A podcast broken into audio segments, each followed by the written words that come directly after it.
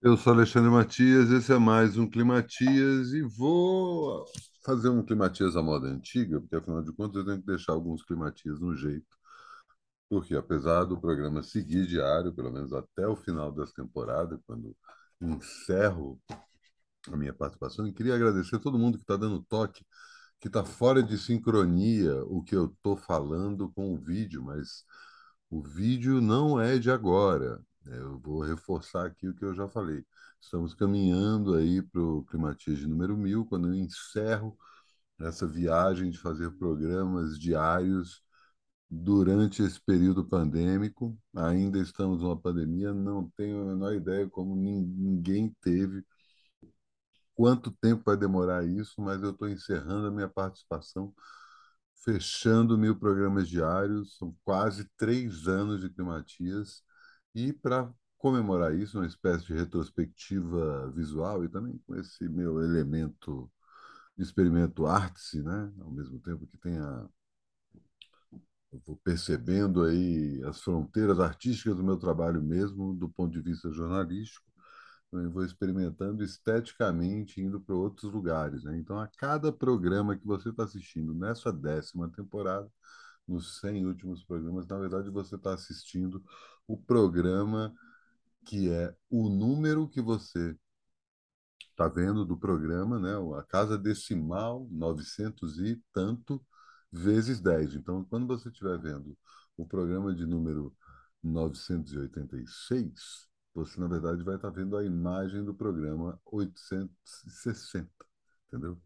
Só uma gracinha, porque eu realmente tirei a imagem do Climatias nos últimos, nas últimas três temporadas. Resolvi fazer uma versão em que só falo e com isso, estou ressuscitando primatias de épocas passadas, esse bigode aí que vocês estão vendo.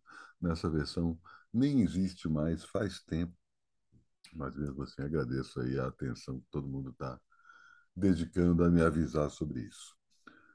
Primatias de hoje tem essa cara à moda antiga, porque vocês lembram que era sempre uma dica diária. E hoje eu vou dar uma dica, na verdade, eu estou aí em mais uma obsessão. Eu tenho as cinco temporadas do Kids in the Hall no, no formato DVD, mas eu vi que no Amazon Prime está passando. né? Na verdade, eu vi que eles fizeram no começo do ano um, uma volta, né? Assisti a nova temporada, mas deu uma vontade de assistir tudo de novo e eu fui lá tirar poeira dos meus DVDs. Mas quando eu olhei, eu falei, cara, já está tudo aqui no Amazon Prime. Beleza, então eu vou assistir. Enquanto está no Amazon Prime, né? Pode ser que daqui a duas semanas mude para um outro que eu não assino, e aí eu fico nessa dependência de estar disponível para isso. Mas estou aproveitando isso e aí reforço a dica para você. Infelizmente, não tem todo o conteúdo desse quinteto de humor canadense. Começou a fazer sua carreira ali no começo dos anos 80 e finalmente engrenou seu primeiro programa, uma coprodução entre a HBO, que ainda era um canal a cabo, estava começando, né? O Kids in the Hall é justamente um dos primeiros sucessos dele, e a TV canadense ligado ao governo do, do Canadá, CBC.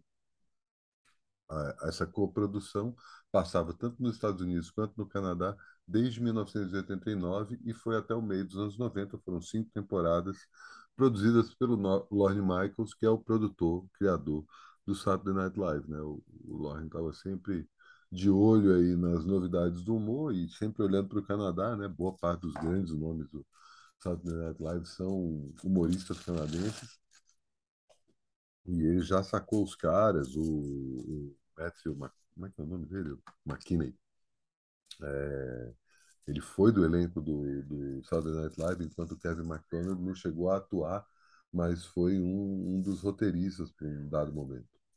Kids in the Hall, então, justamente, são cinco caras, que é como eu estava falando, né? O, o, Kevin McDonald, o Mike, Mark McKinney, o Scott Thompson, o Bruce, Ma, Bruce Mac, ah, esqueci o sobrenome dele. Peraí, deixa eu ver direito. McCulloch. Falei, pô, não é o mesmo sobrenome do Ian McCulloch, do Echo and the Bunny. Exatamente. E o Dave Foley. O Dave Foley, a maioria das pessoas conhece como um dos protagonistas daquela série dos anos 90, News Radio. Enquanto os outros, alguns deles, além do, McKinney ter participado do Saturday Night Live, mas sem nenhum personagem realmente é, memorável. Os melhores personagens dele são justamente in the Hall. É, e, sei lá, o Kevin McDonald ele fez algumas outras séries. O Scott Thompson também apareceu aqui e ali. O próprio Dave Foley chegou a fazer coisas depois do News Radio. Mas são cinco humoristas geniais, cinco atores incríveis e que partem de, um, de, um, de uma premissa de um programa de sketches, né? Eles estão criando quadros e aos poucos vão consolidando uns personagens, né? Que à medida que a série vai passando, eles vão entendendo que o público gosta de alguns quadros e esses quadros acabam sendo recorrentes. É um humor que beira o nonsense, então tem o pé ali no Monty Python, né? Uma coisa de uma erudição e ao mesmo tempo uma certa arrogância da erudição, mas sempre trabalhando num tom jocoso, só que indo para um lado que às vezes é, pode ser considerado muito sensível para algumas pessoas. Né? Eles abordam com frequência temas como violência, suicídio, a questão do, da homossexualidade, numa época que isso ainda era considerado tabu na TV. É, eles também, todos os cinco é, também atuam como personagens femininas e também como personagens gays. Eles não têm nenhum, eles até brincam que é, tem um hétero, três é, homossexuais e um bi. Eles não falam quem é o quê. Justamente trabalhando com isso.